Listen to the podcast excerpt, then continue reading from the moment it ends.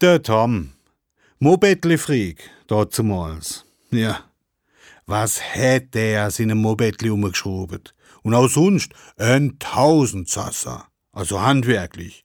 Es hätt praktisch nüt gi, was er nicht gemacht hätt. Mure, klar, Gipse, klar, Rohr verlegen, Blättli legen, Dachfenster einsetzen, verputzen, innen und aussen, der ausgeschlupft, ich macht er das schnell. Und so gut wie alle hätten in Anspruch genug. Hätten Handwerker Stirn grunzelt in der Art, das schon schwierig wäre, war's für den Tom kein Problem. Die hätten doch keine Ahnung.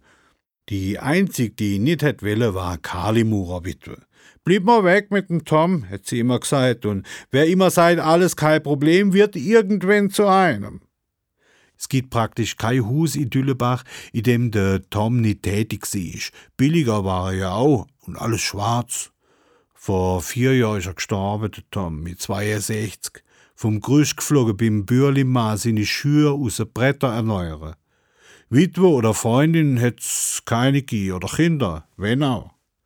So könnte man jetzt denken, dass niemand mehr an ihn denkt. Dem ist aber nicht so. Dem Hauser führt jedes Jahr die Leitung ein, weil der Tom die Rohre falsch verleitet. Beim Hyper Blättle Blättle im Bad ab. Wir können sagen, bei jeder und jedem, bei der oder bei dem der Tom was gemacht hat, gibt's Probleme.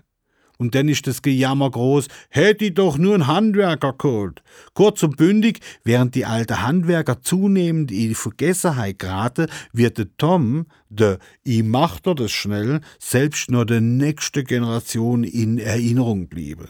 Sozusagen nachhaltig.